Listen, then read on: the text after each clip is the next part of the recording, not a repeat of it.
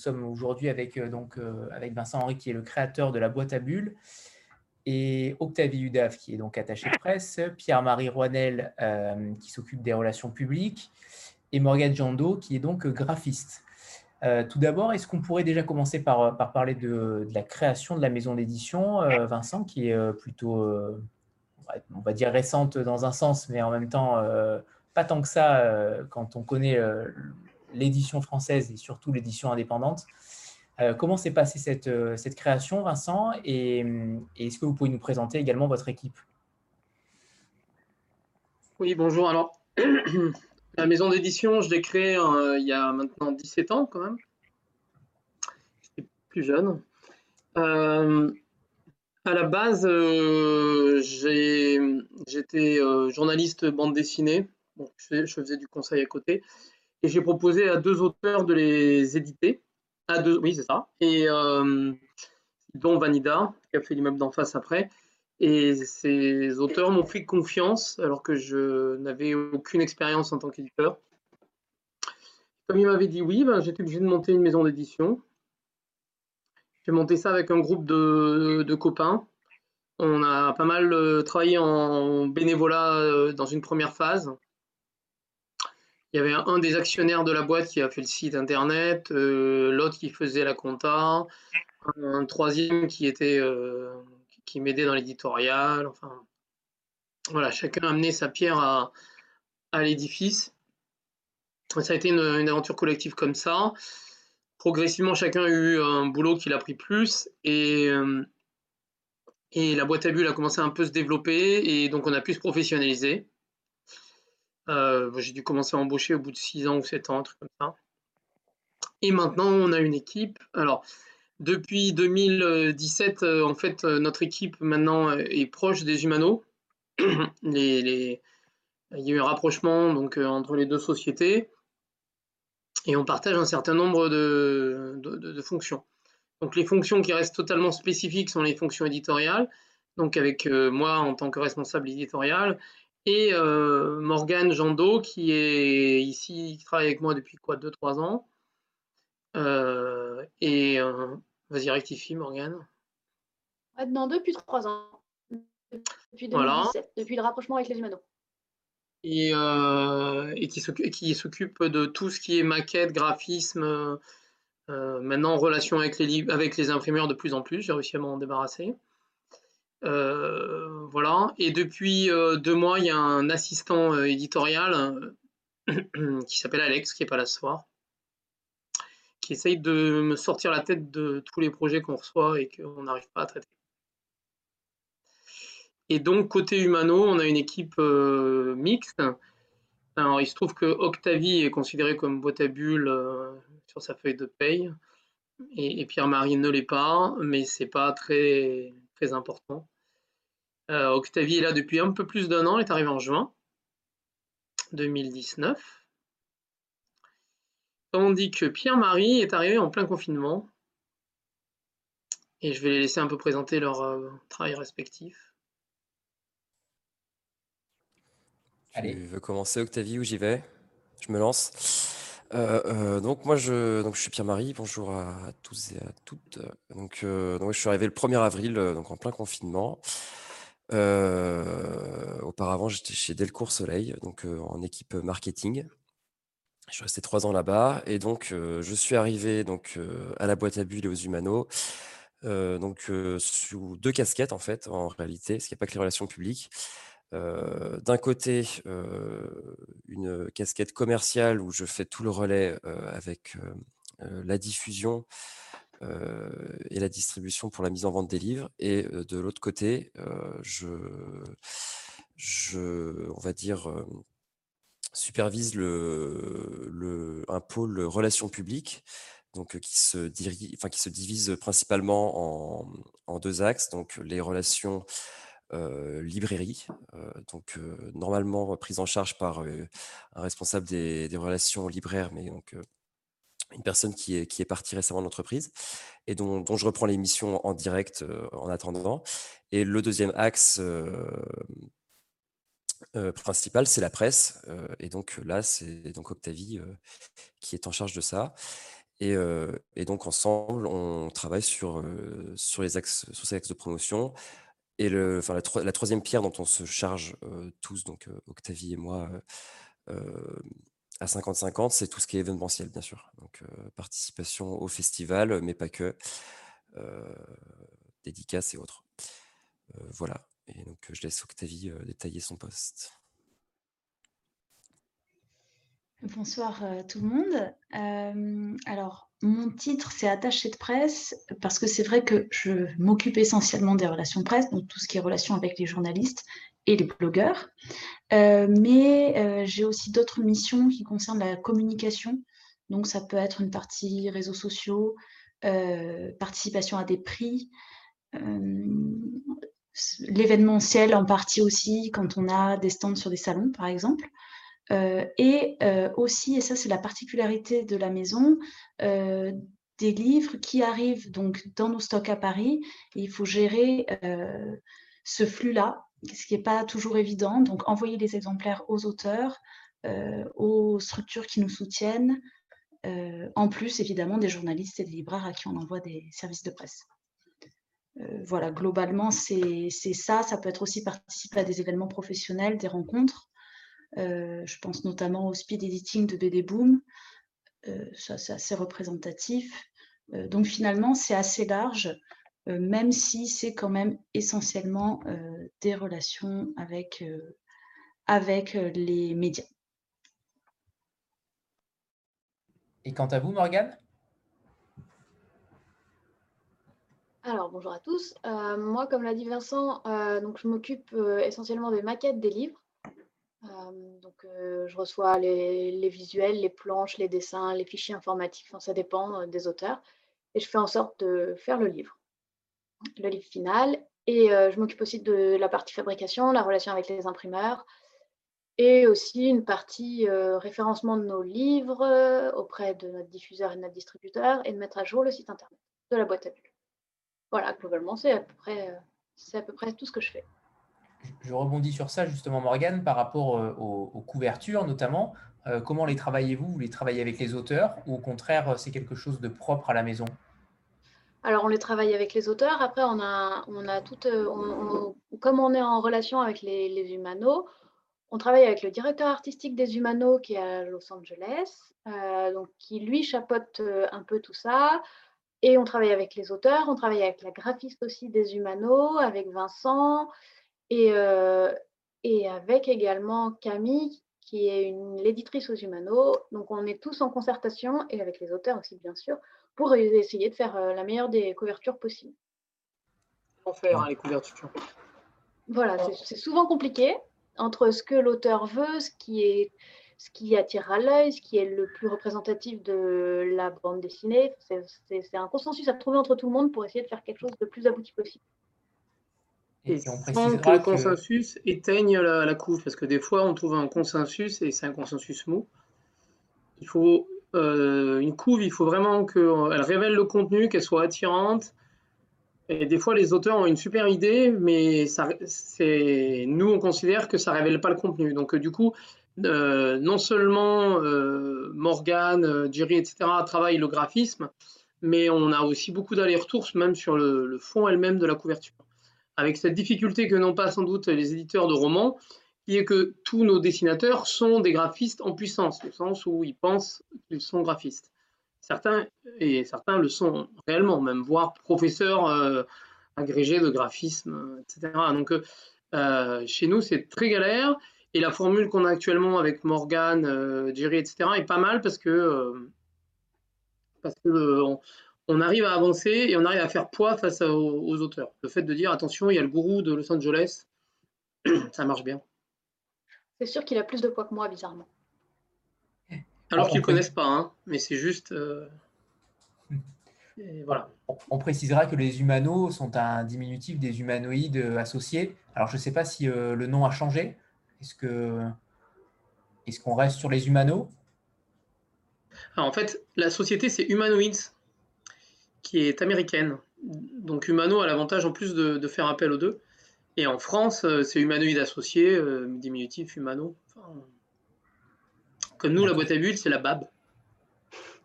Alors justement, sur euh, ce nom, pourquoi, pourquoi ce nom de, boîte à bulles? Est-ce qu'on peut déjà euh, alors, résumer l'éditorial euh, en bande dessinée est plutôt difficile parce que votre champ de, votre champ de lecture est plutôt vaste, clairement. mais comment définiriez-vous la boîte à bulles? Non, c'est assez simple. le nom, à la base, il y avait une idée à la base de faire quelque chose sur Internet. Enfin, c'était le 2003, là encore, la bulle Internet en fait, euh, il y a une entreprise qui l'a réellement fait après qui s'appelait Manolo Sanctis, et, euh, mais qui a, coulé très vite. Donc le, pour moi, la boîte à bulles, c'était un peu la boîte à images, quoi. D'où le nom euh, à la base. non, la ligne éditoriale, elle est assez simple à, définir. Alors, il y a la façon provocative, qui est tous les malheurs du monde. Et ça résume à peu près 60-70% de nos livres. Donc, euh, quand on fait de l'humour noir en interne, euh, on se dit Ah, celui-là, il est. Bon, il y a Octavie qui va me faire des, soirées euh, torture, des soirées. voilà. Donc, on est beaucoup sur l'Afrique, le Moyen-Orient, enfin, partout où il y a des, choses. voilà. De façon plus polissée et plus englobante, on est autour de l'intime, le témoignage, le voyage, la biographie, l'autobiographie, l'historique, enfin tout ce qui est proche de la vie réelle, on va dire. On a très très peu de bandes dessinées qui soient de la bande dessinée de, avec une dramaturgie classique d'aventure. Euh, on a quelques exceptions, mais qui sont en général des évasions poétiques, euh, des choses un peu psychologiques. Euh, je prends le chat du kimono qui est effectivement et plus tous les malheurs du monde. voilà. Mais la, deuxième dimension qu'il y avait à la création de la boîte à bulles, c'était l'envie de donner leur chance à des, talents des talents un peu différents, un peu rares. Donc, Nancy Peña a un style très particulier, une vraie patte. Où euh, dernièrement, on a, fait le premier album d'un garçon qui s'appelle Antoine Breda. Vous pouvez regarder, c'est très, très particulier. Ou Tiffany Van de Ginst. voilà, il y a des gens qui ont une vraie poésie, qui ont un propos. Alors, généralement plutôt quand même autour de l'intime, du témoignage, mais aussi cette, on aime bien qu'il y ait cette, cette poésie, ce décalage par rapport à une bande dessinée plus classique.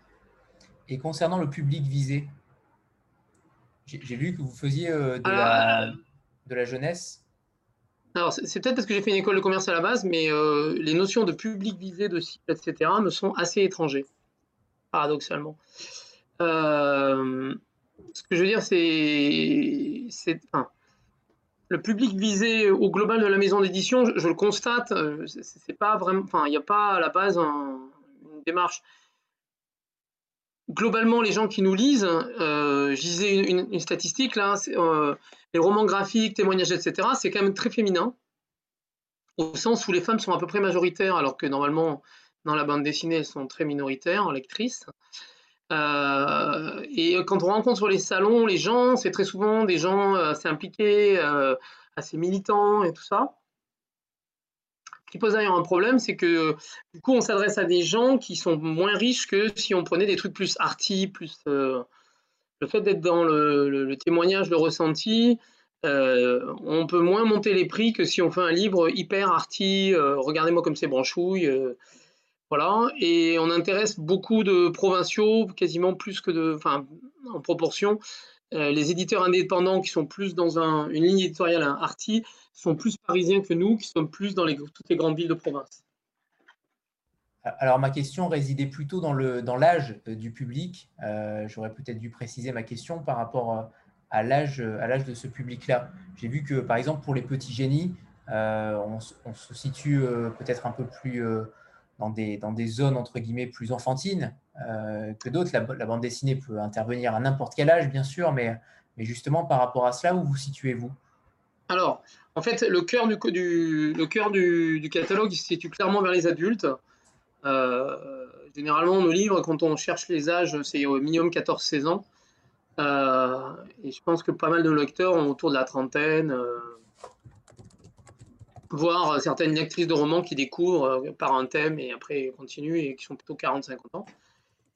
ce qui s'est passé, en fait, c'est que j'ai travaillé avec un, auteur qui s'appelle Philippe Coudray, et, son frère Jean-Luc sur des BD adultes qui s'appelaient Théocrite, des choses comme ça.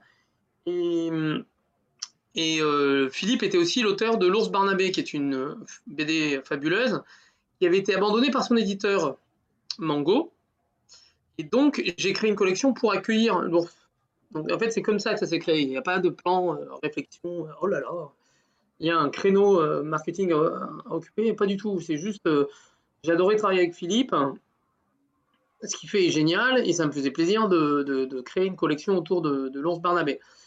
Du coup, euh, dans nos BD jeunesse, on essaye toujours d'avoir un double niveau de lecture. On essaye que ce ne soit pas des bandes dessinées pour gamins, mais que ce soit des, bandes dessinées sur lesquelles les parents vont voir un deuxième degré. L'ours Barnabé, il y a des gens de 60 ans, 50 ans qui achètent les intégrales parce qu'ils adorent ça. Et on essaie que dans toutes les BD, euh, par exemple, moi j'en ai fait une qui s'appelle Loulou ne veut pas grandir. J'ai essayé de mettre des clins d'œil qui, pourraient rire, enfin qui feraient sourire ou se reconnaître les parents. Euh, voilà.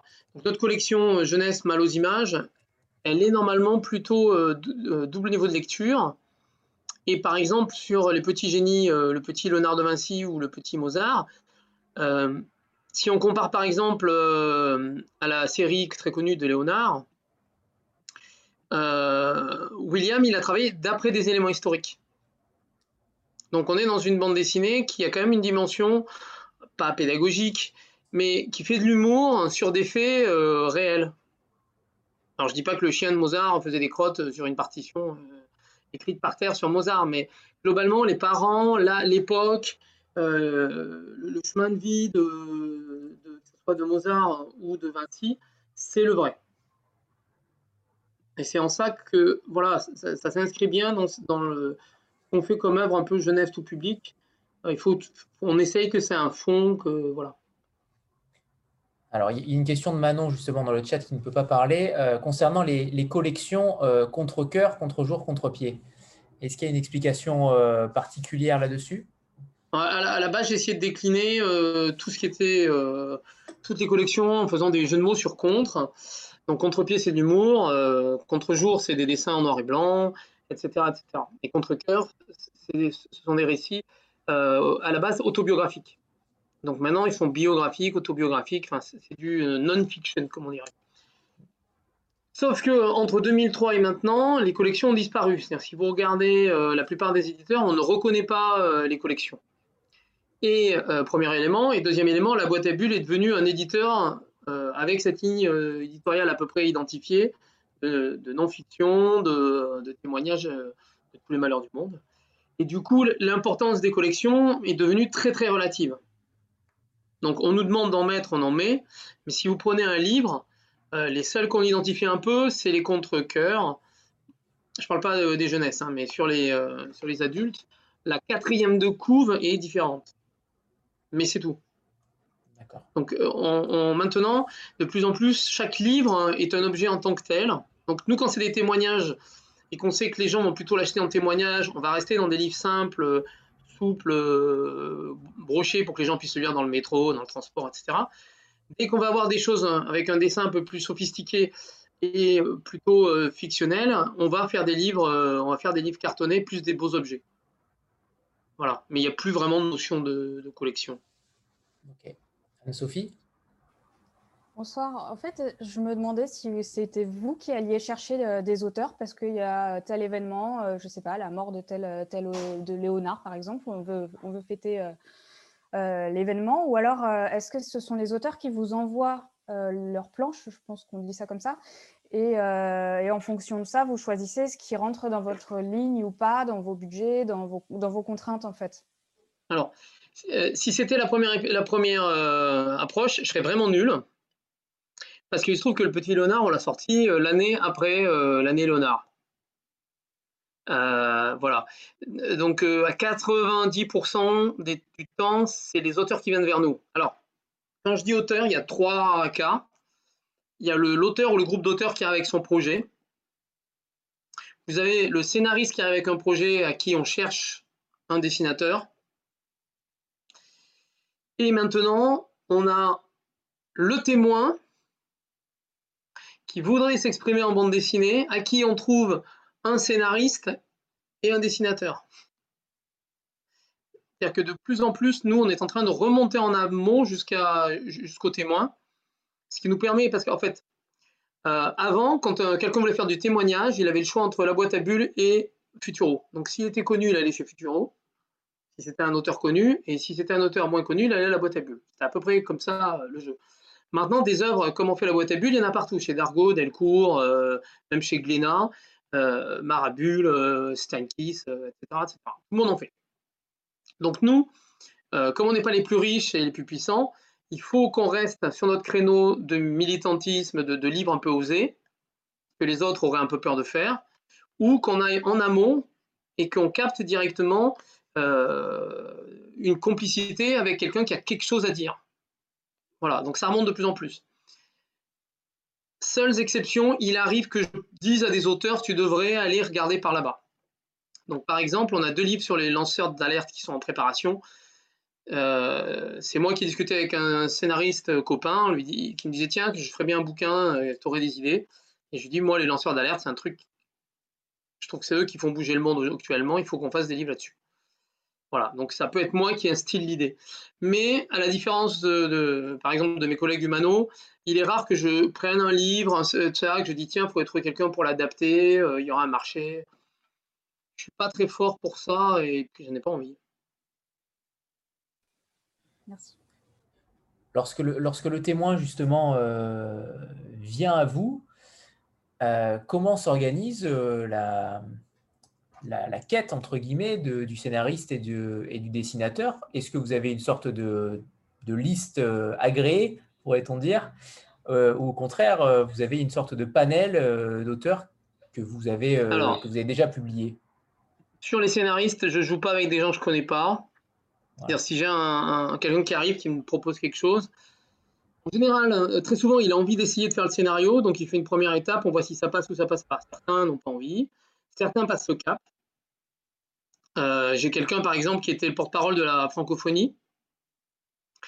Euh, quand le Rwanda a été choisi euh, pour représenter la, francophonie, ce qui est un peu scandaleux, Macron a magouillé là. et donc lui m'a écrit un scénario, il est bon, donc du coup je, n'ai pas eu besoin de lui donner un, scénariste. Idéalement, il faudrait trouver un, dessinateur un peu mature en BD justement pour, pour que ça fonctionne bien. Après, quand euh, quelqu'un arrive avec une idée et que, je cherche un scénariste, je prends plutôt des gens avec qui j'ai l'habitude de travailler, des gens qui, sont intéressés par ce type de sujet, dont je sais qu'ils les traiteront bien.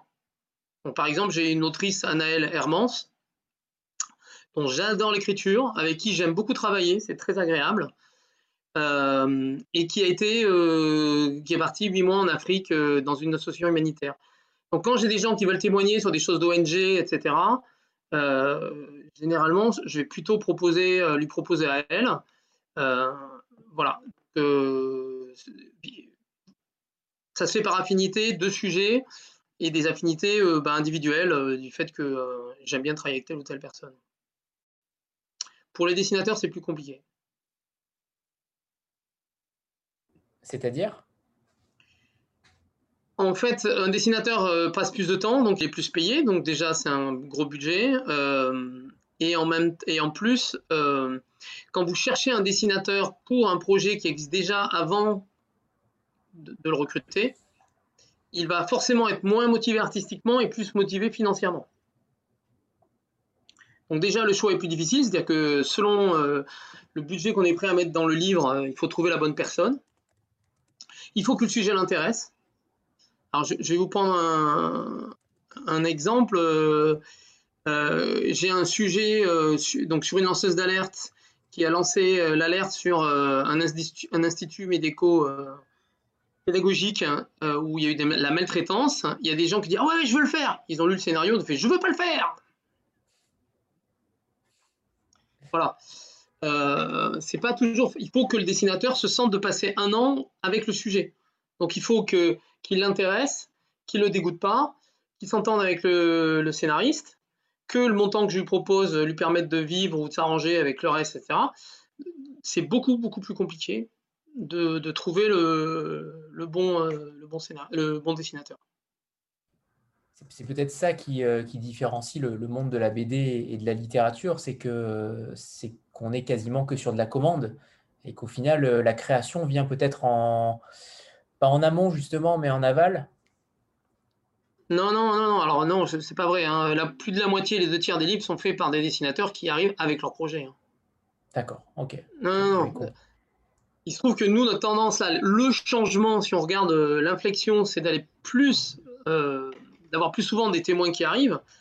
Mais sur les, sur les livres que je signe, euh, je pense qu'il y a quand même lié à les trois quarts euh, qui m'arrivent avec un dessinateur euh, et un scénariste ou une personne qui sait tout faire.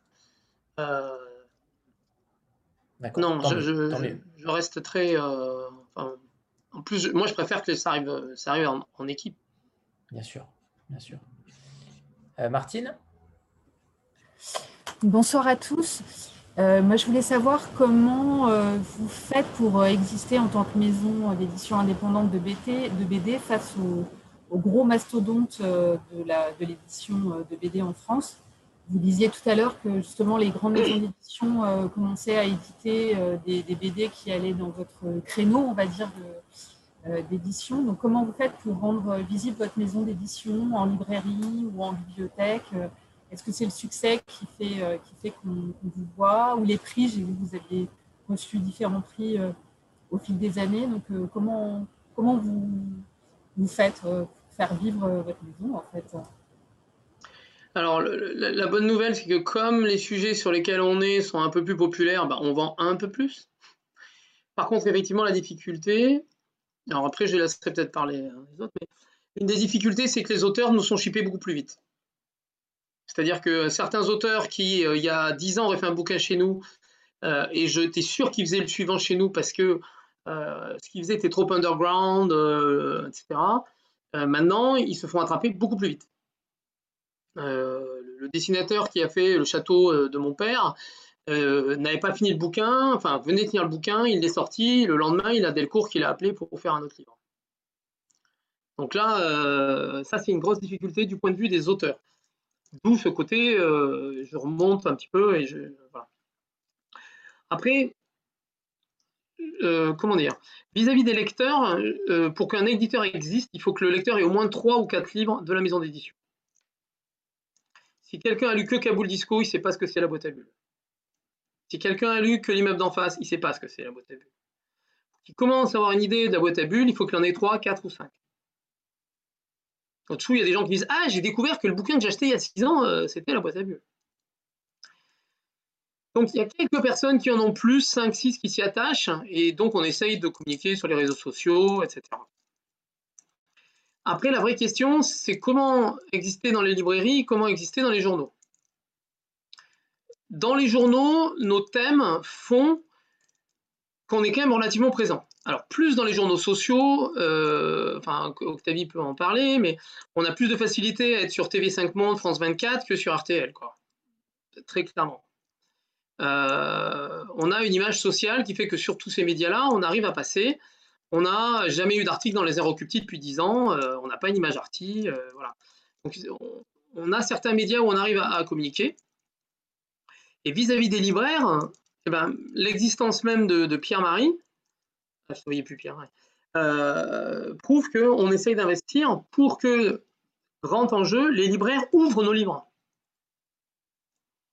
Parce que quand il y a 3000 bouquins qui paraissent, euh, le côté le libraire a aimé, euh, le côté tiens, il, me semble que tu fais du marathon, tu fais du, la course, il y a un super bouquin sur le marathon qui vient de sortir, ça, fait monter les ventes. Et on est, on a encore beaucoup à s'améliorer, mais la présence même de, Pierre-Marie et tout le travail qu'il entreprend euh, est pour dans cet objectif-là qu'on existe en tant que marque et que nos livres individuellement euh, soient lus par, au moins un des libraires de l'équipe hein, pour qu'ils le conseillent derrière. On a beaucoup de livres où on enrage parce que tous les gens qui les lisent, tous les journalistes qui les lisent, tous les lecteurs qui lisent, ah c'est génial, mais ils sont que 200 euh, lecteurs quoi. et, ou 1000, j'en sais rien. Mais globalement, euh, je ne sais pas, par exemple, on a sorti euh, récemment Tic Tac Sap Sap, qui n'est pas un livre qui a, été placé très bien en librairie. Octavie peut dire, tous les retours de presse sont pour l'instant excellentissimes. Les gens qui le lisent se marrent, sont contents. Il y a de l'exotisme, il y a de la pertinence, tout ça. Mais les gens, quand ils vont en librairie, vont pas aller chercher directement un bouquin avec un nom bizarre par des auteurs inconnus qui, vont parlent de Ouagadougou. Ou alors il faut trouver cela, mais c'est pas facile. Donc, Tavi, tu veux. Euh, si je peux ajouter quelque chose au niveau des médias, mais qui fonctionne, euh, à mon avis, aussi au niveau des événements, des librairies, je ne saurais pas vraiment me prononcer, euh, c'est qu'on a la chance d'avoir quand même régulièrement des auteurs qui sont assez implantés dans le milieu sur lequel ils écrivent. Donc, par exemple, pour Traducteur afghan, les scénaristes sont deux reporters. ils sont allés plusieurs fois en Afghanistan, ils connaissent leur sujet et surtout, ils peuvent attirer toute une communauté. On a fait le lancement du livre au 61, qui est un bar de reporters euh, qui viennent boire des bières, hein, très clairement. C'est pas, ils viennent pas forcément travailler, mais enfin, ils se retrouvent là et, euh, il y avait énormément de monde.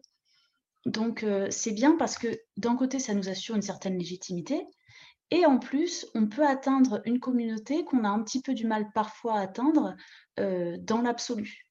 Donc, donc, j'espère en tout cas que sur certains sujets, la boîte à bulles est vue comme une maison d'édition qui sait de quoi elle parle. ça, c'est important. C'est important pour assurer notre crédibilité, pour que les journalistes me rappellent, me demandent à nouveau des livres, qu'est-ce qu'on sort dans un mois, deux mois, trois mois. Et a priori, c'est ce qui se produit, donc je suis très contente de ça. Mais, mais c'est vraiment, ça a son importance. Et la deuxième chose, c'est qu'on travaille aussi souvent avec des partenaires, des coéditeurs. J'allais y venir. Mm. Ça dépend un peu des cas, mais le château de mon père, dont parlait Vincent, euh, on l'a édité en partenariat avec le château de Versailles, qui est quand même le mieux placé pour, puisque c'est l'histoire euh, du. Alors, pas du château, toute l'histoire du château, mais euh, il raconte la façon dont le château de Versailles est un peu. a pu renaître de ses cendres grâce à un conservateur euh, et, en fait, le, château de Versailles a poussé le livre euh, en librairie, euh, a inclus des planches originales d'Alexis Vitrebert dans son exposition dernièrement sur les relations entre la bande dessinée et le château. Et pareil pour Putain de vie, on l'a coédité avec Médecins du Monde. Et là aussi, Médecins du Monde a pu atteindre tout un, tout un public qui s'intéresse au sujet, mais pas forcément à la bande dessinée et pas forcément à la boîte à bulles, qui a eu le livre entre les mains et on a eu énormément de retours positifs. Donc je pense que ça, c'est vraiment important. Que, en plus, ces coéditeurs amènent de la crédibilité en général. C'est-à-dire que, euh, que ce soit Versailles, qui a le, il y a un conservateur qui a vérifié le livre, que ce soit Amnesty, etc., euh, ou Médecins du Monde, à chaque fois, ces gens-là vérifient le livre contactent des réseaux, euh, soutiennent ou pas le livre. Des fois, on a une mauvaise surprise, c'est que le livre tombe dans les oubliettes. Mais oui, en plus, ça donne euh, cette, crédibilité-là. Et nos auteurs, en général, sont engagés dans la cause ou engagés, euh, c'est leur vie. Donc, on a des, auteurs hein, qui sont à la fois beaucoup plus porte-parole du livre et parfois plus agaçants parce qu'ils voudraient que tout se passe, etc. Donc, on en a quelques-uns qui, qui, sont parfois durs à gérer. Mais au global, ils poussent leur livre eux-mêmes. Là où un auteur qui fait un livre de commande euh, va euh, attendre la commande suivante euh, plus rapidement que, nous, ou les auteurs, un auteur comme Pascal Brisson se bat sur tous ses livres, qu'il croit à ce qu'il dit. Quoi. Moi, ce que j'allais rajouter pour ma part, c'est vraiment voilà, ce point sur les auteurs qui sont très impliqués, porteurs de leurs livres et qui en fait, bah, du côté librairie par exemple, le schéma est le même, c'est-à-dire qu'ils ont un relationnel très fort, ils ont, ils ont leur cercle aussi qui sont très développés d'avance. Et il n'est pas rare en fait que l'on vienne vers nous aussi en fait pour organiser des événements, pour organiser des dédicaces, puisque les auteurs sont, connus des libraires, sont appréciés, se battent pour leurs livres, et donc ça nous permet en fait de pouvoir étendre le champ des possibles. Euh, et de pouvoir euh, travailler avec eux plutôt que de devoir tout faire euh, aussi nous-mêmes à partir de zéro en fait. Et c'est aussi comme ça qu'on arrive à, travailler sur la communication de manière assez, assez massive en fait. Mais là, où on a une difficulté, c'est que chaque livre ayant un sujet différent, alors on va parler deux fois du Moyen-Orient au bout d'un an et demi, deux ans, Mais du coup, euh, en termes de presse pour Octavie, en termes de euh, trouver les lecteurs, quand vous parlez du marathon, la petite semelle, et qu'après vous passez aux prostituées, vous voyez bien que les gens intéressés par les deux ne sont, pas forcément nombreux. Donc, on est obligé de, communiquer sur chaque thème. ça permet d'avoir plus de presse, mais ça demande à Octavie, à chaque fois, quand il y a un livre avec Octavie, on se dit quelle est la liste des, journalistes qui vont, euh, qui vont être intéressés par le livre. La tête de mule euh, qui va sortir, c'est une fille résistante euh, guide de France pendant la Seconde Guerre mondiale. On va faire les journaux cathos. quand on fait les prostituées, on fait pas du tout le même type de journaux. Quoi. Voilà, donc à chaque fois, on est un peu obligé d'aller chercher des cibles différentes. Oui, ça peut devenir une sorte de casse-tête euh, au niveau de la prospection, puisque euh, on peut cibler des médias qui s'adressent aux jeunes et qui parlent de telle thématique, ou inversement des médias qui parlent de ces thématiques euh, et qui ont une section jeunesse, donc il faut en fait croiser les informations suivant, suivant le type de livre. donc c'est ce qui rend forcément le travail très intéressant et aussi parfois un petit peu complexe. J'avais deux questions qui, peuvent se rejoindre à un moment donné, mais euh, la première serait plutôt sur le, sur le côté librairie. Euh, on sait que les librairies ne sont pas forcément en, grande, en grande forme, euh, mais par rapport aux librairies spécialisées en bande dessinée, quelle différence faites-vous? Est-ce qu'au contraire, vous axez davantage la promotion sur, sur ces librairies-là qui sont spécialisées et qui vous permettent d'avoir un peu plus de visibilité, mais peut-être un peu plus de concurrence aussi Ou au contraire, euh, considérez-vous que les, librairies sont, euh, sont toutes logées à la même enseigne et que, la prospection doit se faire un peu partout? Bon, alors la, prospection en tant que telle, elle est faite par le diffuseur, pas par nous. par contre, ce qu'on cherche, c'est à faire une, relation d'intimité, on va dire, une intimité client avec ces personnes-là, pour qu'ils lisent nos livres. C'est vraiment ça l'enjeu, qu'ils fassent des, des, dédicaces. Alors, premier point, les librairies SPBD vont très bien. Elles ont connu 15 ans de croissance. Ce ne sont pas les libraires les plus en danger. Je ferme la parenthèse. Euh, il se trouve qu'à la boîte à bulles, on est très librairie généraliste. Je ne parle pas de notre envie, je parle des chiffres. Quand on regarde pour 100% de, de chiffre d'affaires, 100 livres vendus, on va dire, 50 le sont dans des librairies généralistes, dont 10% dans des petites librairies. Pour comparaison, les Humano, c'est 3% dans les petites librairies. Comme ils sont trois fois plus gros que nous, ça fait à peu près le même chiffre. Euh, les SPBD, les Humano font comme nous, c'est 30%. Les librairies, euh, les grandes surfaces commerciales, machin, euh, Fnac, etc., les années précédentes, c'était 5%. Là, ça va peut-être remonter avec les Klarsfeld. Et euh, Amazon, etc., c'est 15. Voilà. Donc, euh, on ne fait pas de, différenciation tellement entre euh, PBD et pas PBD.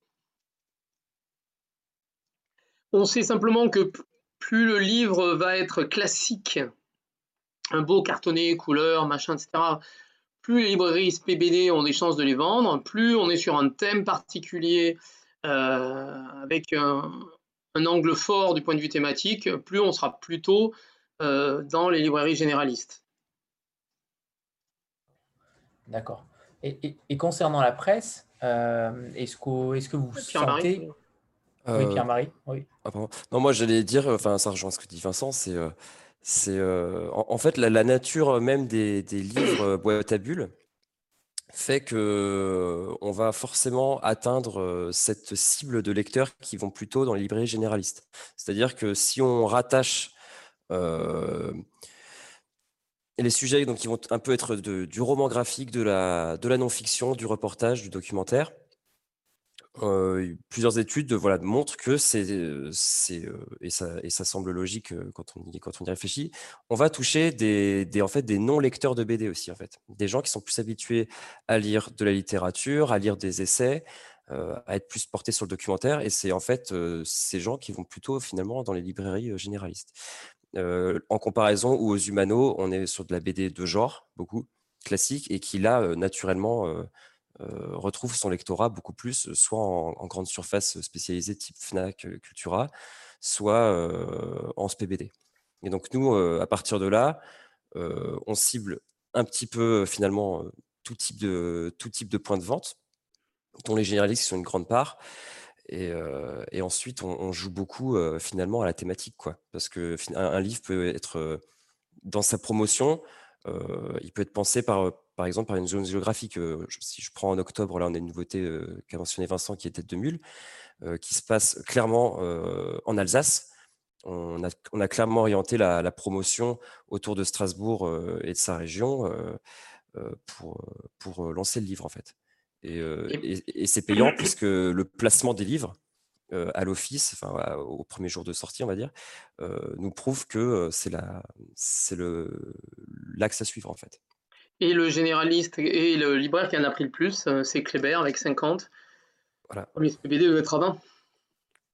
Donc on a des libraires type Mola, Kléber. S'ils ont un coup de cœur, ils nous vendent bien nos bouquins. D'accord. Amandine?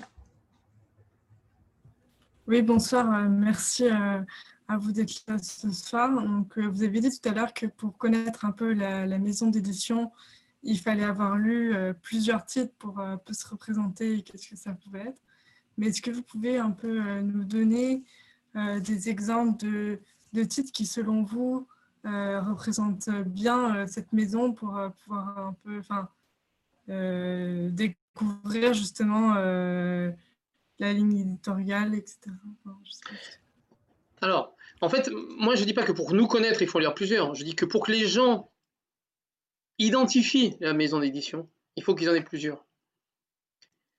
Euh, et c'est un peu à l'inverse. C'est-à-dire que s'ils achètent un livre euh, une fois, c'est un hasard. Ils ne regardent même pas le nom de l'éditeur. Si dans leur bibliothèque s'aperçoivent qu'ils ont trois ou quatre un peu pareils, ils vont dire tiens, ce ne serait pas le même éditeur. C'est ça que je voulais dire. Hein. C'était pas, l'inverse. Justement, euh, si vous pouvez partager des, des planches ou des ou autres, hein, ou des couvertures. je, euh, vais juste vous signaler que libraire Canal BD, on fait une sélection d'une trentaine de livres. Ce catalogue, il est disponible sur le site et il est disponible chez les libraires Canal BD. Ils ont fait une jolie sélection. Donc ça peut vous donner des, des bonnes idées. Si vous lisez les 30, vous avez une bonne, une bonne idée. Euh, historiquement, si, on parle simplement des livres qui nous ont fait, euh, que, en fait, une maison d'édition, il y a quelques livres qui se vendent très bien et qui permettent de vivre, et les autres euh, s'équilibrent ou font perdre des sous. C'est pareil dans toutes les maisons d'édition, quelle que soit la taille. nous, au départ, on a survécu grâce à l'immeuble d'en face de Vanida, qui était la première fille à faire du, du manga, un mélange de manga et de bande dessinée française qui est une chronique dans un immeuble. Et le deuxième auteur qui nous a fait survivre, hein, c'est euh, Nicolas Wild avec ses livres sur euh, autobiographiques sur Kaboul, euh, quand il a passé un an et demi là-bas pour travailler dans une agence dans une agence de communication. Donc ça s'appelle Kaboul Disco, c'est hilarant et c'est ça qui nous a fait vivre. voilà. Après, dernièrement, on a sorti des, livres qui fonctionnent bien. sur Versailles, je vous le montre. On a fait Eddie Lamar. Le livre que vous trouverez dans toutes les bonnes librairies en ce moment, c'est celui-là. Après, je peux vous partager par écran, mais voilà. Après, on a, on a des livres, quand même pas mal de livres sur l'Afrique. Si vous y étiez. On voit mieux Octavie, parce que Vincent, on ne voyait pas très bien. Ah, désolé. Est-ce que par hasard, vous pourriez, euh, chacun de vous, euh, nous donner un ou deux titres coup de cœur de la maison euh, qui vous ont ému ou qui, vous ont, qui ont eu une, une particularité euh, chez vous? Alors, moi, je vais, je vais commencer par euh, un livre de l'an dernier qui s'appelle Concerto pour main gauche. C'est l'histoire du pianiste qui, qui a fait écrire le concerto pour la main gauche de Ravel parce qu'il a perdu son bras droit durant la guerre de 14-18. Il appartient à une famille euh, d'Autrichiens très célèbres qui avaient fortune, mais qui, sont a priori, euh, qui ont dû un mal-être parce que tout le monde s'est suicidé à peu près dans la famille. Voilà. Mais euh, lui survit et va même donner des concerts en se demandant toujours si on va voir une, si on va les voir en tant que, pour l'écouter en tant que musicien ou pour le voir en tant que tête de, cirque. Mais surtout, il faudrait que je cherche pendant que je vous parle les pages, le dessin de Yann Damezin, c'est un premier ouvrage et c'est absolument remarquable. Hop, en même temps que je parle, j'y vais. J'ai mis la fiche titre en lien si jamais vous voulez voir sur le site ensuite. L'administrateur a désactivé le partage d'écran pour les participants. Ah, ok. Alors.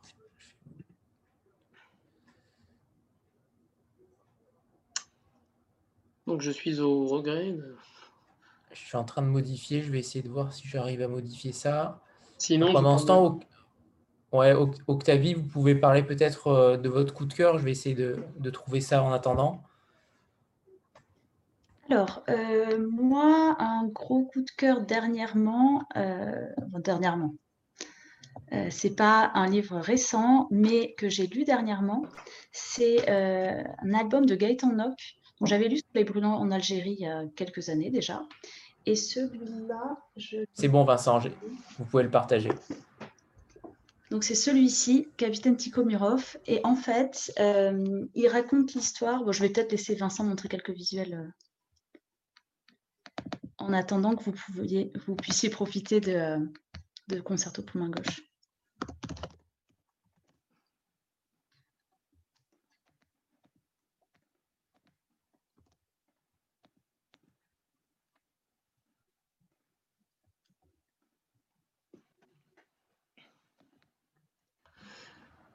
Alors pour ceux qui connaissent un peu, on pense à David B, on pense un peu à Zaina Abirached. J'allais dire, oui mais, mais c'est du Yann Damezin, c'est-à-dire que la prose n'est pas du tout la même, euh, et quand on le lit, euh, l'immersion n'est pas, est, pas la même. Ah, c'est somptueux. Ah, c'est magnifique. Et on a fait un bel objet en plus. Donc, euh, voilà. Je te passe la main, Octavie. Oui, je le recommande aussi, un concerto d'ailleurs. Vincent m'a un peu piqué mon coup de cœur, mais bon, sans rancune. Euh, non, mais il y en a plusieurs, donc pas de souci. Du coup, moi, je parlais de Capitaine Tikhomirov, donc je vous mets le lien aussi sur la conversation.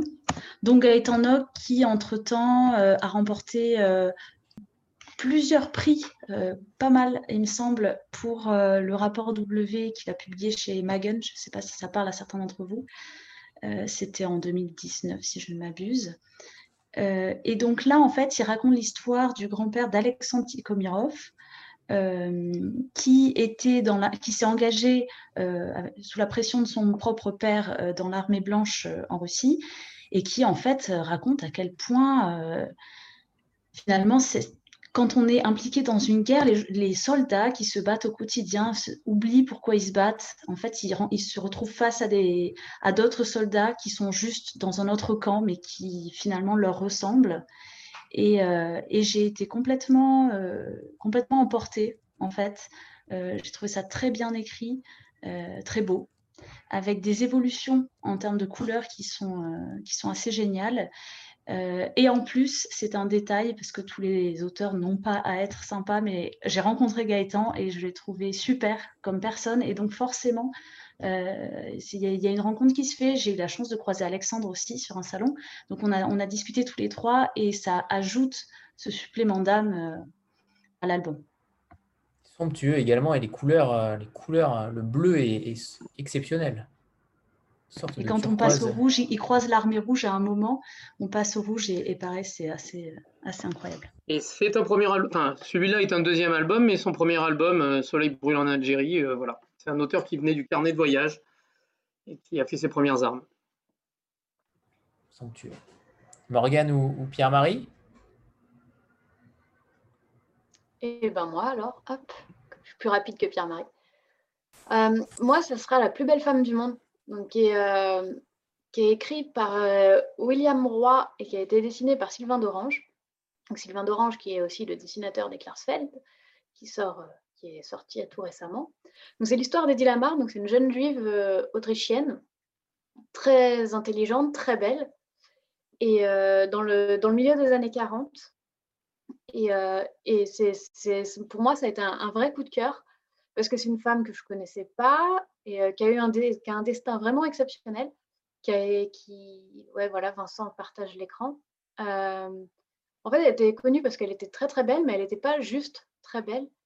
Elle était aussi très intelligente et elle a été, entre autres, euh, elle a mis au point un système de communication cryptée, donc à l'origine du Wi-Fi en fait. Et, euh, elle est passée un peu à la trappe, cette dame. Et pourtant, elle a un, elle a un destin vraiment exceptionnel et je pense que ça mérite, euh, elle mérite d'être mise en lumière. Et, et Pénélope Bagieux l'a mise en lumière aussi dans Les culottés.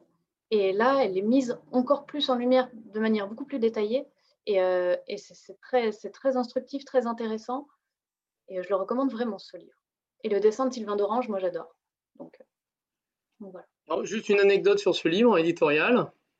William Roy est l'auteur d'un livre qui s'appelle euh, De père en fille, où il raconte la fécondation in vitro de sa femme, de son point de vue à lui. J'avais adoré ce livre. Il est monteur de cinéma. Et il est arrivé avec euh, La plus belle femme du monde. Et il m'a proposé, alors je vais vous montrer peut-être d'ailleurs euh, son dessin, il m'a proposé le, livre en le dessinant lui-même. Sauf qu'il a un dessin un peu à la Gottlieb. Euh, et du coup, j'ai dit à, j'ai dit donc à, William que je trouvais que son dessin était très efficace pour, pour de père en fibre mais que la plus belle femme du monde avec un gros nez et tout ça, ça ne le faisait pas vraiment, quoi. Voilà, vous pouvez penser voir ce qu'aurait donné le livre avec ce dessin-là. Euh, du coup, il a rigolé. Il m'a dit bon, t'as raison. Mais il, est très bon, euh, il fait très bien le découpage, donc euh, il a fait le découpage. Il a dit je voudrais quelqu'un qui fasse une ambiance de film noir. Donc j'ai cherché tous les auteurs qui faisaient du noir, etc. Et euh, Sylvain d'Orange dit Moi, ça m'intéresse, j'ai envie de le faire. Je dis Ouais, mais ton dessin, c'est pas du tout ce que cherche William. Il envoie son dessin et William m'appelle, il me dit Putain, c'est pas du tout ce que je voulais, mais c'est ce que je veux. Belle anecdote. du coup, le, dessin de Sylvain sur cette histoire est, superbe. on, retrace, ça retrace très bien l'ambiance euh, des années 40, le, le, Hollywood, le cinéma, enfin, c'est vraiment superbe. Bon, de, Sylvain d'Orange, mon préféré, c'est euh, Psychotique, moi. Un autre livre qu'il a fait, euh, qui est pour moi une merveille, que j'ai failli prendre en coup de cœur. Donc euh, j'en profite pour le glisser. voilà. Moi aussi, j'adore Psychotique. Hein. Je, vous conseille vraiment cette lecture. Elle est, elle est très, très chouette. Bon, Pierre-Marie, j'espère que c'est pas ça que tu voulais dire. Non, c'est bon. Le mien. Alors, si, tu m'en as piqué un quand même, parce que moi, j'en ai deux. Euh, il y a le, graphique, euh, parce qu'il se rapproche plus de mes lectures habituelles, euh, donc qui est le concerto pour le côté graphique. Mais sinon, je vais en citer un autre dans les parutions de cette année que j'ai beaucoup aimé. C'est Deux hivers, un été. donc, donc là, qui est un récit pendant la Seconde Guerre mondiale où on suit donc une histoire vraie, un témoignage recueilli par euh, la scénariste euh, Valérie Villieux sur une, tout simplement une jeune fille enfant à l'époque, pendant la guerre, qui a, dont, dont les parents, alors déportés ou pas, je ne sais plus, mais en tout cas qui se retrouve à devoir fuir Paris pour éviter la déportation et qui se retrouve avec, avec ses sœurs dans la région de Grenoble. à, être, à être cachée et, et réfugiée. Et alors, moi, c'est vraiment le scénario que j'ai retenu, de, même s'il est, il est, très beau, il est très bien dessiné, mais c'est le scénario que je retiens parce qu'en fait, ce que j'ai adoré dans ce livre, c'est de que, et c'est très bien retranscrit, de voir que malgré l'horreur de l'époque, cette, cette, donc aujourd'hui, cette, cette dame très âgée, mais qui était enfant à l'époque, en fait, a su, une fois réfugiés dans cette région de Grenoble, à la campagne, retrouver en fait euh, le, l'émerveillement d'une, d'une balade, d'un été euh, euh, loin de la guerre en fait. Et, et ça c'est retranscrit de manière très poétique. On a à la fois cette, le désastre de cette époque mis en parallèle avec des enfants qui savent le temps de, d'un après-midi et d'une balade retrouver, s'évader de tout ça. En fait, c'est c'est très beau, c'est très bien fait. Et euh, c'est une lecture euh, vraiment très touchante. Je suis entièrement d'accord avec ça. Et le portrait de Hitler euh, devant cette tour Eiffel, et j'ai rarement vu quelque chose d'aussi poignant. Alors là aussi, il y a des anecdotes éditoriales à, faire. Euh, c'est la dessinatrice, la scénariste qui a trouvé le dessinateur. Le dessinateur a mis 5 ou 6 ans, c'était son premier album euh, aussi. Et, euh, et on en est arrivé presque à une guerre à un moment entre scénariste, dessinateur et moi. Le dessinateur voulant faire l'album qu'il voulait à partir de l'histoire. Et donc à un moment, il trahissait complètement le scénario. Et donc on a dû retravailler tout ça. Et un truc assez incroyable, c'est que euh, on a eu du mal pendant un certain moment, et à la fin, tout s'est mis en place naturellement. Et à la fin du livre, le, dessinateur nous a dit J'ai adoré la dernière phase de travail avec vous. Ce, livre tient du miracle. C'est-à-dire que, euh, euh, voilà, au début, il y avait une opposition frontale. Par exemple, le dessinateur voulait représenter les camps de la mort. Il avait fait six pages sur, Auschwitz, les morts, etc. Alors que ce n'était pas dans le scénario et que euh, la personne qui témoigne, qui a 93, je sais plus, ne voulait pas qu'on représente ça parce qu'elle l'a pas vécu. C'est ses parents qui sont morts, mais elle l'a jamais vécu, vu, etc. Donc c'était totalement inapproprié. Et donc il a fallu, voilà, un livre, c'est pas forcément quelque chose comme ça qui tombe du ciel, qui se fait facilement. Il y a des moments, c'est vraiment des affrontements, des confrontations. Et là, ça s'est terminé miraculeusement et, voilà et l'auteur est très content, le dessinateur est très content du résultat alors qu'à un moment il a dit vous êtes en train de me voler mon livre, la scénariste disait mais non il vole mon livre et, euh, et, au final ça s'est terminé, le bouquin est génial et les auteurs sont ravis. Euh, la personne qui a raconté l'histoire euh, est ravie, on a une photo d'elle avec le livre, c'est super mignon. tu peux donner le lien si tu la retrouves Octavie. voilà, donc c'est un livre miraculeux, c'est beaucoup de transpiration, beaucoup de sueur, mais le dessinateur là, est en train d'essayer de, vouloir retravailler avec, avec, avec moi, etc. Donc euh, tout est bien qui finit bien. Mélissa? Oui, bonsoir tout le monde. Euh, je vous fais un petit, je parle un petit peu avant de partir parce que je vais aller travailler. Donc du coup, je voulais quand même vous dire merci pour ce soir et vous dire que moi, je vous ai découvert grâce à Putain de vie. Et depuis, j'ai lu euh, Louisa, Fille perdue et Dans les vestiaires. Et euh, je trouve que vous faites un travail formidable parce que c'est vraiment des sujets qui sont touchants et poignants. Donc, euh, mais malheureusement, enfin, pour moi, c'est que, au niveau librairie, on vous voit. Enfin, si moi je ne vais pas chercher sur les réseaux, effectivement, je ne vous vois pas euh, dans les librairies pour feuilleter parce que j'aime bien feuilleter un bouquin avant de l'acheter et c'est ce truc qui est qui est dommage pour le coup parce que je trouve que mise en avant, ce serait, ce serait mérité en fait pour pour mieux connaître votre maison d'édition qui fait de, de livres des livres super sympas. Donc euh, voilà, c'était mon petit message euh, avant de vous quitter. Donc je vous dis bonsoir à tous et puis euh, merci encore pour l'invitation. Merci. Pour Putain de vie, pour info, un gros éditeur était, l'autrice Montréal était en discussion avec un gros éditeur qui n'a jamais pris le risque d'y aller. C'est comme ça qu'on a récupéré le livre. D'accord. Et, je rajouterais peut-être un coup de cœur, en tout cas c'est un des miens, c'est Superman n'est pas juif. Euh, et ça, c'est euh, assez culotté de l'avoir fait, je trouve. Euh, c'est un humour totalement corrosif et subversif. Et bravo de l'avoir édité parce que je pense que tout antisémite devrait, lire ce livre. De Jimmy Bémon, d'ailleurs. Si je ne me trompe pas. Anne-Sophie? Alors moi j'ai une question pour laquelle j'ai envie de me cacher, mais en même temps j'ai envie d'avoir la réponse. je voulais connaître la différence, s'il y en a une, euh, entre un roman graphique et une bande dessinée. Et j'en ai une deuxième sur. Euh, alors, j'ai lu Le Château de mon père, en fait, et je connais pas trop les autres euh, ouvrages que vous proposez. Et il y a un documentaire à la fin, enfin, il y a quelques pages de, de dossier documentaire avec des photos, une peinture, quelques peintures et des explications. Est-ce que ça, c'est une volonté des auteurs de, de, de, rajouter un petit bonus ou est-ce que c'est vous euh, qui avez euh, ressenti ce besoin de, d'aller au-delà en fait avec des vraies images euh, documentaires et historiques alors pour moi, le roman graphique, c'est une sous-catégorie de la bande dessinée. Donc c'est le médium, c'est la bande dessinée. Simplement, habituellement, la bande dessinée obéissait à des règles de dramaturgie c'est-à-dire, euh, comme, un, comme un scénario de film ou de téléfilm la plupart du temps, il fallait qu'il y ait euh, mise sous tension, euh, le héros se bat et résout la situation, etc. et avec une contrainte qui était 48 pages. Pourquoi? Parce qu'on imprime par 16, par 16 pages et que euh, donc ça faisait 3 x 16, c'était pas trop cher à imprimer.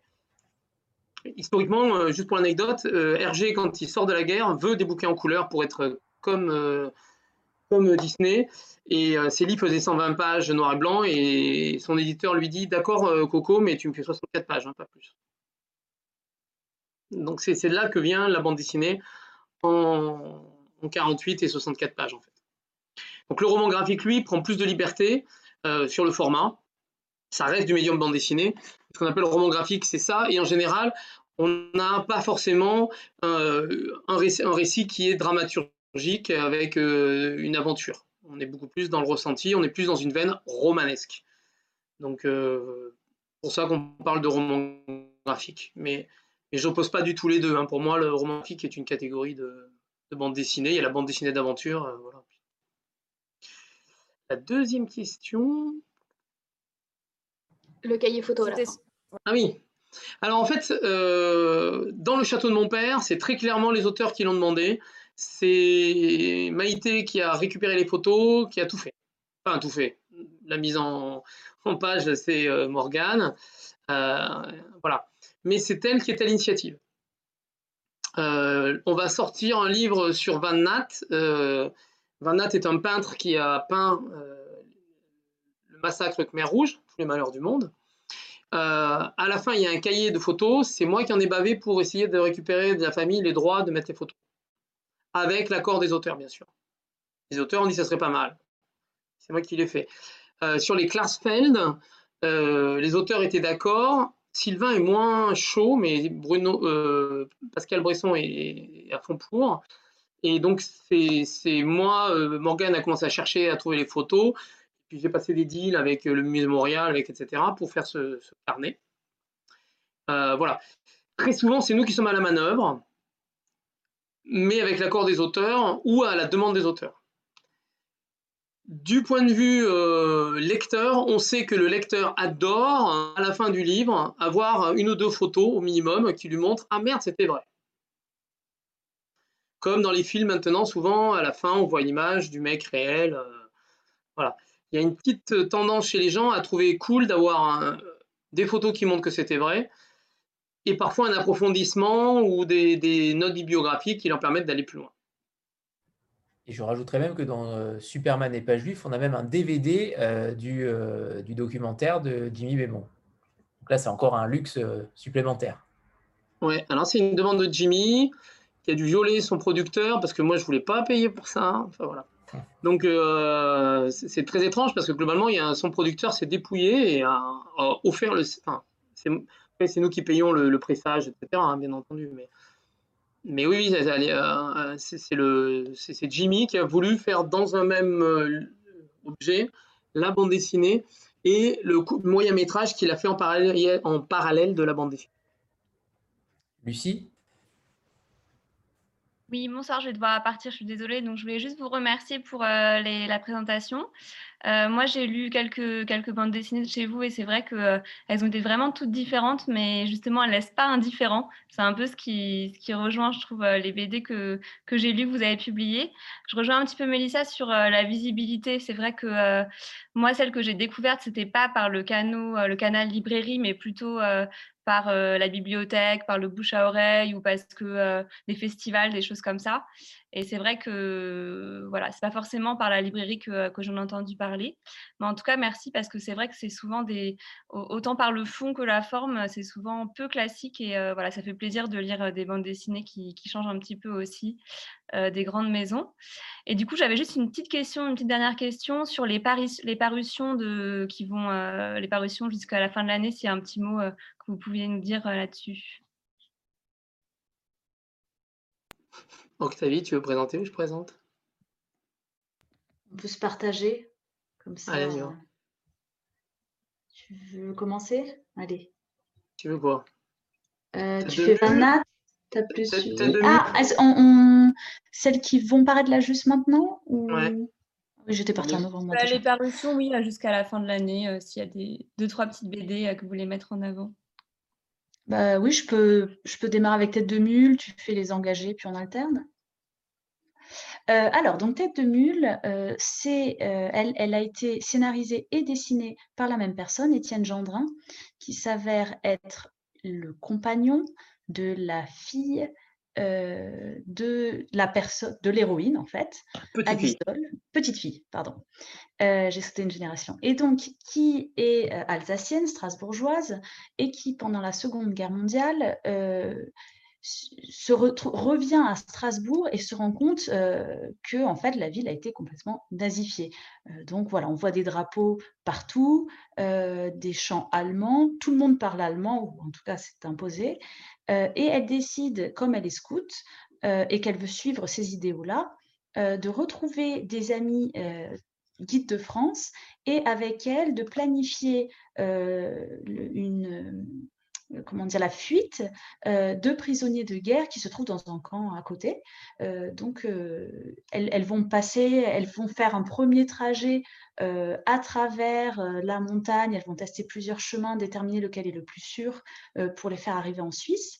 et donc, je ne vais pas spoiler parce que j'aime bien ne pas tout révéler, mais enfin, on, alterne entre ces moments-là où on est vraiment pris dans, dans la vie euh, aventureuse en fait de ces jeunes filles. Euh, on, oublie presque que ça s'est passé tellement ça paraît complètement fou. Euh, et en même temps, l'incarcération, ça vient très vite, donc je, peux révéler ça, l'incarcération de l'héroïne. et là aussi, on peut voir une différence de traitement des couleurs qui est assez marquante et, et réussie. Voilà, j'en dis pas beaucoup plus. Alors, pour l'anecdote hyper marrante, c'est que ce garçon, deux oncles à lui et une tante à lui ont été au scout avec moi. La vie, les hasards de la vie qui sont toujours euh, étonnants. Il se trouve aussi que en découvrant, euh, je reviens sur, sur cette BD, hein, mais euh, Superman n'est pas juif, que, j'ai très bien connu une certaine Geneviève, qui est la tante, je crois, de, de, Jimmy Bémon et qui vit à Nice comme moi. voilà, donc les hasards de la vie également sont assez surprenants. Alors, les, engagés de Nouvelle-Calédonie, euh, pour le présenter, il faut présenter le travail de, Clément qui, depuis, euh, depuis les débuts, il est arrivé à la boîte à bulles en 2003, euh, travaille sur la mémoire des Vietnamiens exilés. Donc, c'est ses mémoires de Viet C'est son cinquième ouvrage qu'il a publié. Sachant que le premier qu'il a publié, on en a fait trois versions avec à chaque fois enrichi d'un récit. Là, il est allé en Nouvelle-Calédonie et il s'est intéressé à la communauté des, Vietnamiens de Nouvelle-Calédonie euh, qui euh, sont arrivés comme des qui sont arrivés comme des, esclaves. En fait, les Kanaks refusaient de, refusaient de travailler euh, dans les mines et du coup, ils sont allés chercher des Vietnamiens en les engageant à des conditions totalement folles. Et donc, ils ont vécu une sorte de, bagne pendant des années. Il y avait très peu de femmes en plus, donc pour les femmes, c'était très dur. Et voilà, et donc ils retracent toute la partie, et maintenant ils sont plutôt du côté des Caldoches. Euh, ils ont réussi, euh, ceux qui sont restés après 45 se sont installés là, ont, sont rentrés dans le commerce et ont plutôt réussi. Donc à travers euh, ce récit sur les Vietnamiens, on a aussi en creux la, société, la société calédonienne. C'est très intelligent c'est très joli, comme toujours, sur tous les livres de la collection de la collection des, mémoires de Viet de, de, Clément Balou. Je recommande euh, en particulier pour ceux qui, aiment bien euh, avoir l'alarme à l'œil, euh, j'en profite, Little Saigon, destin de femme exilée vietnamienne qui est, qui est poignant et qui m'a fait verser une petite larme. Tu enchaînes par Shingal, Van Nat. Tu veux en faire un, Morgane? Ouais, Morgane. Ouais, moi je veux bien. Moi je veux bien parler de femmes. J'allais te, le proposer. Parce que c'est un, vrai coup de cœur, moi, pour, euh, pour, cette, pour cette, euh, cet ouvrage qui est, qui est très différent euh, des, livres de la boîte à bulles, parce qu'on est moins sur de la bande dessinée classique avec une bulle, avec tout. C'est vraiment un poème, une poésie, un, voyage dans la vie d'une femme, de cette femme. Et c'est hyper poétique. Le dessin de Paulina Silva est très très beau. C'est traduit par Véronique Masneau. Euh, donc ces textes sont, très poétiques, sont, très, très agréables à lire.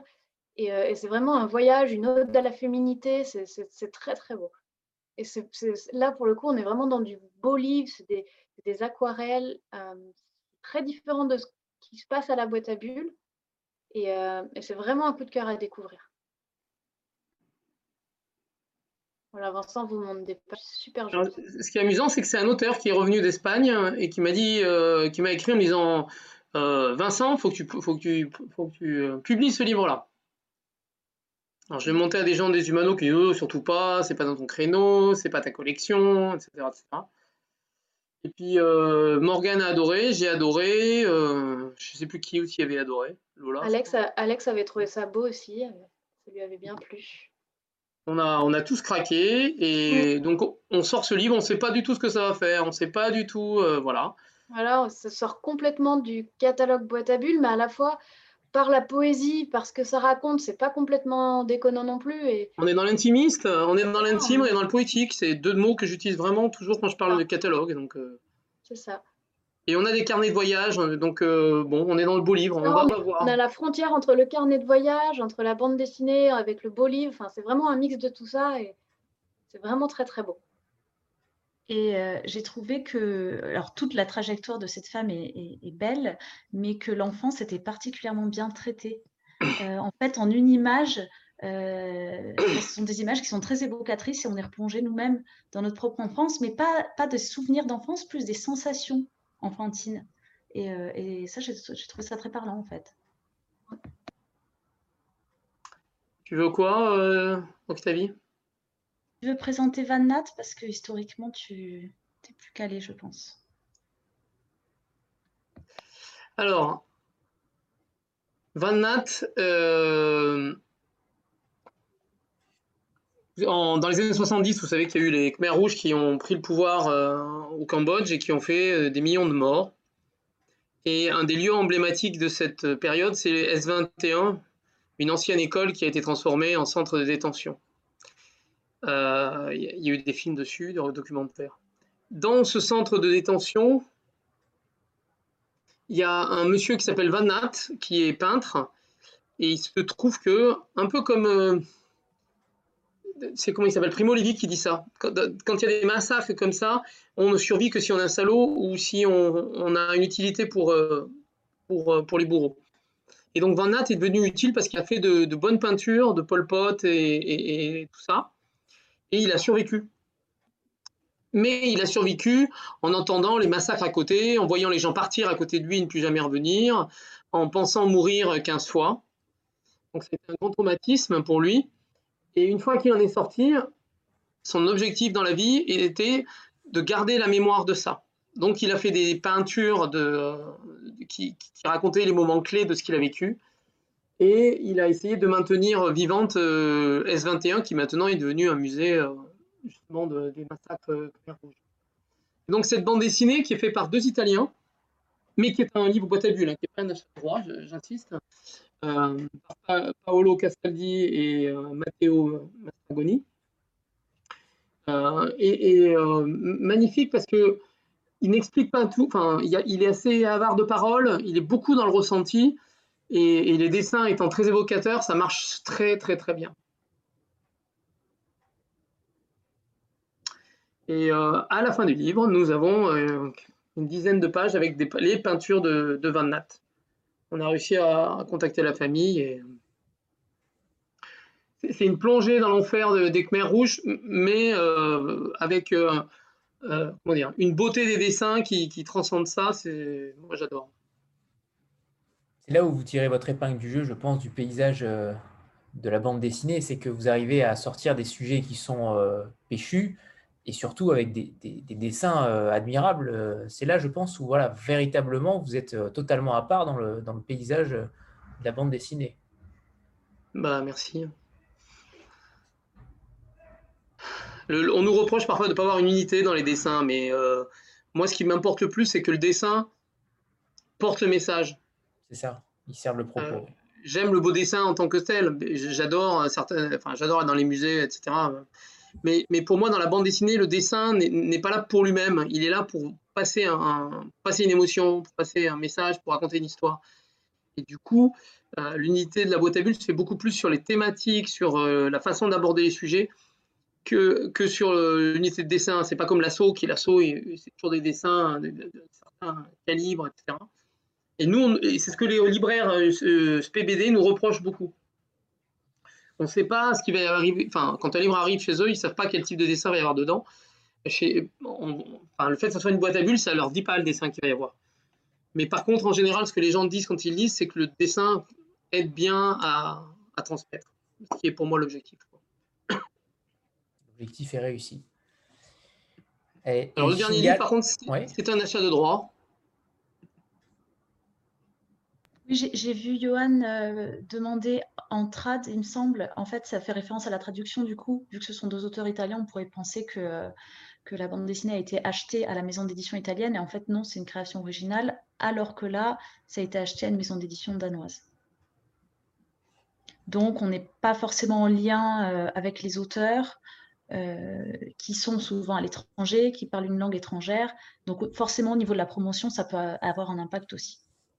Par contre, euh, sa question, c'était si c'est en, en, traduit ou numérique, en fait. C'était ça sa question. S'il est fait. Euh, ah d'accord, pardon. Ah, mais je crois que c'est en numérique ce que fait Paolo. Ouais, c'est numérique. Et en général, on reprend contact avec les auteurs, ne serait-ce que pour la couverture ou pour changer des choses à l'intérieur. Ou il est rare qu'on ne travaille pas avec les auteurs. Là, on a eu un long échange avec le dessinateur. Euh, la couverture ne ressemble absolument pas à la couverture, euh, à la couverture originale danoise. On a, euh, Morgane a beaucoup, beaucoup travaillé dessus. Ce serait Tu l'as sous la main, Vincent? Ce serait intéressant de la montrer, la... montrer la... l'original. Et, Parce que l'original, moi au départ, je l'ai vu sur le bureau de, donc, de l'éditrice des Humano et j'ai cru que c'était un livre de photos on n'est pas sûr trop de ce dont il s'agit. Donc euh, c'est beau, mais on ne comprend pas trop euh, ce qu'on va lire quand on va ouvrir le livre. Alors que je trouve que la, nouvelle couverture est vraiment réussie euh, parce qu'elle conserve un côté très artistique et en même temps, on comprend tout de suite, on comprend tout de suite, pas très précisément, mais voilà, le message est là. Tout, tout, est là en fait. Et elle reste quand même épurée, ce qui est important, je trouve c'est assez surprenant qu'il y ait eu une euh, discussion, parce que ça paraît quand même assez évident que la, deuxième est bien meilleure que la première, non? bah, Après, euh, en fait, c'est ça qui est compliqué, c'est qu'il faut, choisir entre euh, les auteurs qui veulent quelque chose de beau, vraiment beau, comme ce qu'ils ont fait sur la première couverture. La version originale est très belle, mais par contre, elle ne parle pas. Et en fait, c'est là que c'est compliqué, et c'est ce qu'on a essayé, et on espère avoir réussi avec Shingal, d'avoir réussi à pallier les deux. quoi. Mais en fait, les discussions sont moins nées du visuel parce qu'en fait, l'auteur avait déjà dans ses carnets ce visuel-là. Mais il n'était pas aussi clair et aussi, enfin, visuellement aussi propre que ça. Et on a eu beaucoup, beaucoup de mal à lui euh, faire comprendre ce qu'on voulait. Et Morgan a passé beaucoup de temps à faire jouer parce qu'il y, a trois dessins mélangés, en fait. Et il faut que chacun ressorte euh, au mieux. Et, donc, euh, ça a été un, énorme travail. Mais si vous regardez, par exemple, ça, c'est à peu près celui de la version, c'est celui d'ailleurs de la version je ne sais pas ce qu'en ce qu'en pensent les autres, mais pour moi, euh, ça paraît très clair. Je pense que vous avez fait un très bon choix de convaincre l'auteur. Celle-là est somptueuse, hein clairement. Et elle est très évocatrice, c'est évident. Comme nos livres ne sont pas hyper poussés par les libraires, il faut absolument que quand la personne le prend en main, elle sache de quoi ça parle et qu'elle n'ait pas une déception en ouvrant le livre. C'est-à-dire que si ça, la personne ouvre, il va penser que c'est un beau livre de photos, il trouve des DVD. Enfin, voilà, il faut, qu'il euh, devine à peu près le sujet et, euh, il ait une idée du rendu graphiste, graphique. Pardon. Si c'est en noir et blanc, il faut que la couverture donne une impression de noir et blanc. Très bien. Euh, pour le coup, moi, je ne suis pas du tout, euh, comment dire, euh, friande de réfléchir à la couverture de manière trop axée marketing, communication, etc. Parce que j'estime que c'est l'identité première du livre. C'est la première chose qu'on voit et c'est ce qui va nous donner envie ou non de l'ouvrir. mais effectivement, en termes de promotion, il sera beaucoup plus simple pour moi de mettre en avant un livre euh, qui a une couverture qui parle, euh, notamment auprès de médias qui ne sont pas spécialisés dans la bande dessinée, mais qui veulent parler du sujet. que qu'une couverture qui peut être très belle, mais un petit peu on peut y voir trop de choses ou, pas assez et, c'est forcément plus difficile. Donc je m'en réjouis d'autant plus que ça sert aussi la promotion du livre finalement. Tu présentes Octavie? Oui, alors du coup, euh, donc, c'est, on parle de la communauté yézidi euh, qui se trouve donc, qui se trouvait euh, dans les montagnes de Shingal. Shingal, c'est le nom anglophone, non? Une histoire comme ça. Non, Shingal, c'est le nom francophone. c'est le nom dans leur langage, justement, dans le. et en fait, l'État islamique les, les, a chassés, les a repoussés. Et là, c'est l'histoire de deux frères euh, qui veulent tout faire pour sauver leur famille, euh, alors qu'ils sont complètement abandonnés et par l'État, euh, pour chasser et aussi abandonnés d'ailleurs par, par la communauté internationale, laissés sans aide. et donc ça, là, ça se passe en 2014. et on rejoint un petit peu traducteur afghan en termes de parler d'un sujet qui est un petit peu douloureux, disons, euh, pas seulement évidemment pour les gens qui l'ont vécu, mais aussi pour l'État français et pour la diplomatie et l'image euh, de la France. Et je pense que ça rejoint ce que disait Vincent sur le fait que tout le monde n'ose pas publier ce genre de choses, pas parce qu'on va créer un scandale, mais juste parce que derrière, il faut, il faut soutenir le livre et que ça peut être un petit peu difficile. Euh, et donc là, l'idée étant de révéler ce qui s'est passé, mais tout au restant dans une chronique familiale. Euh, donc on voit même, euh, je trouve au niveau des traits, que euh, on est dans cette narration-là. C'est pas un livre documentaire, une bande dessinée vraiment documentaire à proprement parler. On voit le contexte, on voit les paysages, mais il y a aussi un attachement au personnage qui, est important et, qui nous, aide à nous projeter en fait à leur place. voilà, donc c'est un énième peuple qui a souffert un petit peu laissé pour contre et euh, complètement oublié à un certain moment. Heureusement, euh, on en reparle de temps en temps. Euh, si vous tapez les édits sur Google, vous allez voir n'importe quel moteur de recherche.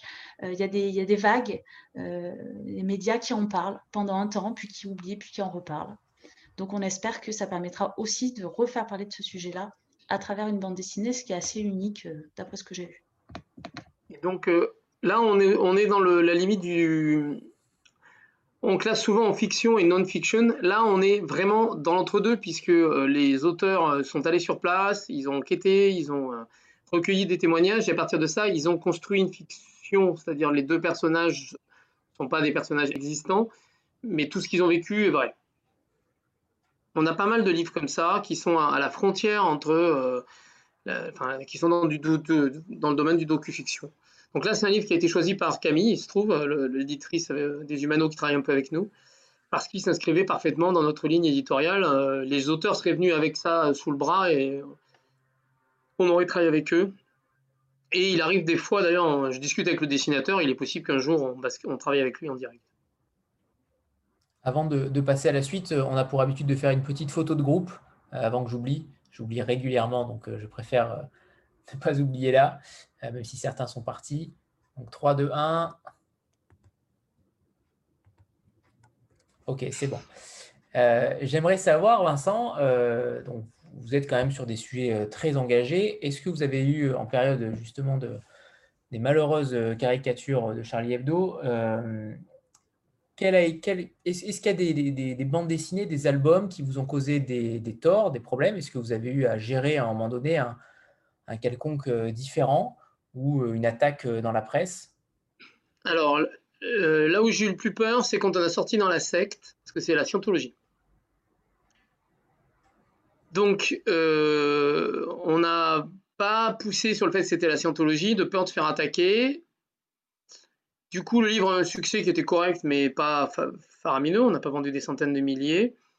La Sciento a découvert le livre assez tardivement ils m'ont convoqué, donc je les ai vus en lieu neutre. Mais j'avais averti la nourrice de mes enfants que si jamais quelqu'un venait autour de mes enfants, il fallait qu'elle euh, réagisse promptement. Euh, sachant que les scientologues ne sont pas du genre à enfreindre la loi et à frapper ou je sais pas quoi, mais ils peuvent dire à mes filles, euh, ton père il fait des bêtises, etc. ils sont venus me voir et ils ont dit Bon, on va pas vous attaquer déjà parce que vous en vendez pas beaucoup, donc on va pas vous faire de la publicité. Et puis, comme c'est un témoignage qui, était juste, quand au début elle est dans la scientologie, la fille, elle va s'y engager beaucoup, hein, jusqu'à partir au Danemark.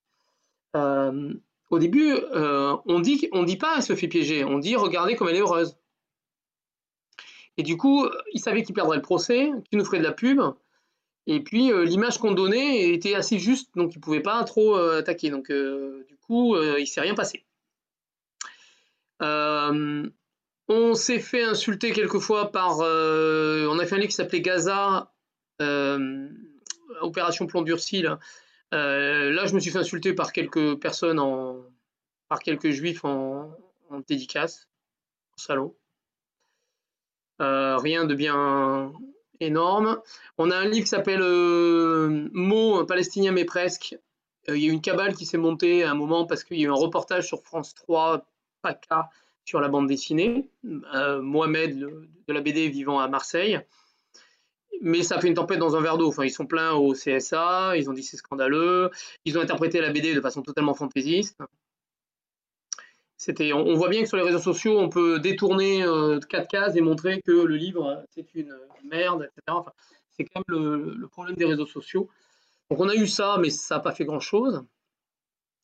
Les deux plus gros scandales que j'ai eu, en fait, c'est sur des fictions.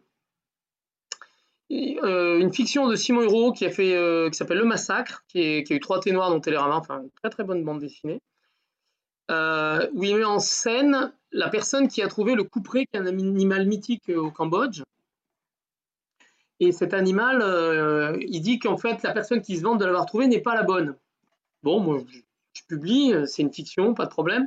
Sauf qu'en fait, le nom de la personne qu'il a utilisé, en disant que c'était pas, il avait truqué, il avait piqué à quelqu'un d'autre le couperet, elle existait vraiment.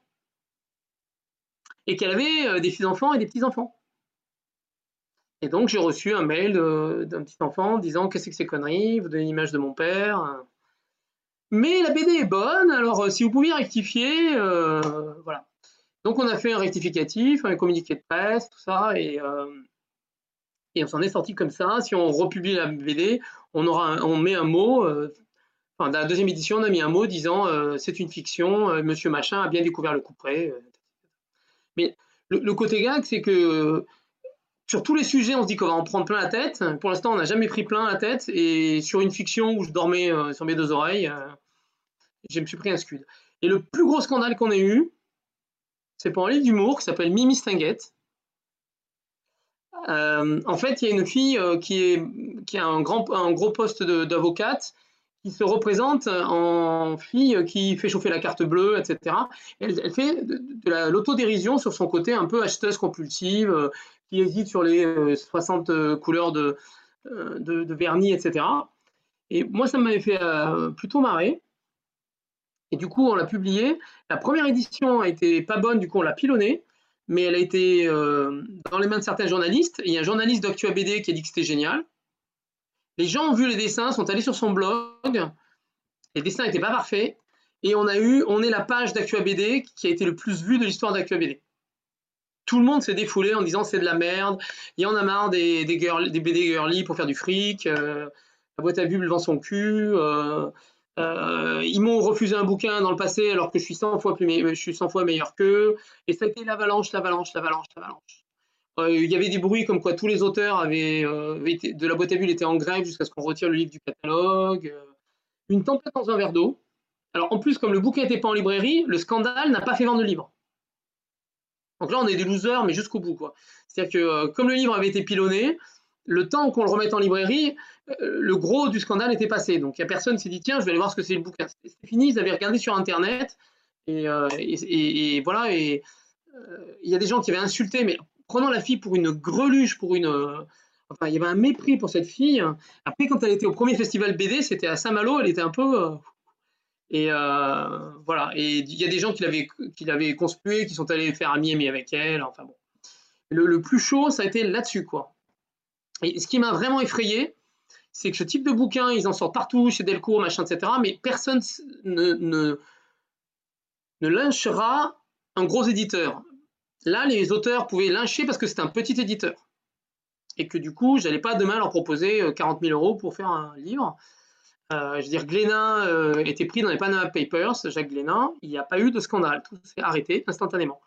Là, comme c'était la boîte à bulles, un livre qui leur semblait pas génial, ok, c'est leur droit, à déchaîner, voilà. Moi, j'ai juste fait un communiqué de presse en disant, je savais que le dessin n'était pas génial, mais c'est du deuxième degré, si vous me faites un bouquin de 160 pages qui me fasse marrer quasi à chaque page, euh, je le publierai, il n'y a pas de problème. Et je me suis arrêté là et je suis resté tranquille. Mais voilà, c'est vraiment pas le bouquin le plus engagé qu'on ait fait qui nous a fait péter une bombe atomique. Euh. Incroyable. Très surprenant. Comme quoi, on peut, on peut être engagé en BD et en littérature euh, sans problème en France. La preuve. Bah, ouais, sauf que euh, on se, prend des coups, mais pas au bon moment, quoi. Enfin, tant mieux, hein. Enfin, Sur des sujets annexes. Ok. Euh, et peut-être une dernière question, Vincent, concernant la traduction. Est-ce que c'est quelque chose, on, sait tous que c'est quelque chose qui coûte plutôt cher. j'imagine, en, tout cas en littérature, en BD, je ne sais pas, mais j'imagine que oui. Est-ce que vous avez des traducteurs attitrés ou pas du tout? Est-ce qu'au contraire, vous êtes sur du, sur freelance totalement? Alors la traduction ne coûte pas cher hein, parce que euh, les avances de surdroit qu'on verse à des auteurs français sont bien supérieures au prix d'achat plus la traduction. On n'a pas énormément de bulles, enfin, même si on a des bouquins des fois assez denses, on n'a quand même pas beaucoup, beaucoup de... On n'a pas énormément de bulles. Par contre, comme on fait très peu de livres en traduction, on a peu de... On n'a pas vraiment de traducteurs attitrés. On a... Sur l'italien, on a trouvé une, hein. mais on traduit deux livres par an, donc c'est très peu. Et on, on, essuie des problèmes quasiment à chaque fois. Quoi. Sur Shingal, on en est venu à. Voilà. Il arrive très souvent qu'on retraduise le bouquin derrière. Pour, pour au final peu de mots, euh, peu de pages, euh, ce qui est encore plus fou. Ouais, mais quand c'est en danois, par exemple, vous êtes bien obligé d'avoir quelqu'un à la base. Euh, il se trouve que le gars que j'ai recruté, là, il parle suédois, ce qui est un peu la même chose, mais il n'était pas encore là. Mais c'est très difficile de trouver des gens qui traduisent bien et qui, traduire une bande dessinée, c'est un peu comme traduire une poésie ou une chanson. Il faut que ça coule, euh, voilà. Et, euh, et, du coup, on, a très rarement des gens qui écrivent des choses qui coulent. La, la, partie texte en bande dessinée, c'est quand même beaucoup de dialogues. Et les dialogues, à mon sens, sont la chose la plus difficile à écrire. Même dans un roman, par exemple, on va avoir des descriptions. C'est plus facile de trouver une description assez réussie euh, qu'un dialogue réussi, à mon sens. Et du coup, je pense que ça rend la traduction du bande dessinée euh, parfois plus compliquée, en fait, même s'il y a moins de mots, moins de signes. Et, d'ailleurs, euh, sur deux livres, j'ai utilisé un couple qui était le, Simon Huro, qui est dessinateur et auteur, et sa mère qui est prof d'espagnol. Et, j'aime bien ces attelages-là parce que du coup, j'ai quelqu'un qui, est, qui, est, balèze en espagnol et j'ai quelqu'un qui derrière sait écrire de, sait écrire de la bande dessinée. Donc ça, c'est un attelage qui est bien. Et c'est un des... Euh, Docteur Uriel, c'est le livre où j'ai le moins retouché la traduction. Heureusement, parce qu'il fait 300 ou 400... Euh, il fait 400 pages, je crois. Euh, je ne sais pas si quelqu'un veut rajouter quelque chose. Sinon, on va se, on va se quitter là. Oui. Alors, alors, il est temps de, de, vous remercier tous les quatre. Merci infiniment d'avoir été avec nous et nous avoir consacré ce temps. Euh, encore désolé pour ce petit problème technique euh, de démarrage. Euh, mais en tout cas, merci. On a, on a appris énormément de choses et vous êtes passionnants, en tout cas, les BD que, vous nous avez présentés. Et merci d'ailleurs à Vincent pour les, pour, les, pour les planches que vous nous avez offertes en, en avant-première, entre guillemets, même si elles sont sur le site, mais pour les livres à paraître. merci infiniment pour ça parce qu'elles sont toutes vraiment différentes. Clairement, le dessin est totalement différent et à chaque fois, on entre dans l'univers en, une seule seconde. Donc, euh, je pense que le pari est réussi, euh, ne serait-ce que pour les, ouvrages à venir, et évidemment pour ceux qui ont, qui ont, été, euh, qui ont été publiés. Donc, merci à tous les quatre. voilà, merci infiniment à tous les quatre d'avoir joué le jeu à, cet exercice. Merci. Merci à vous. Hein. Merci à vous. Merci et peut-être à, peut à bientôt. Au revoir tout le monde. Avec plaisir. Allez, Bonne, soirée. Bonne soirée. Au revoir. Au revoir. Merci à tous.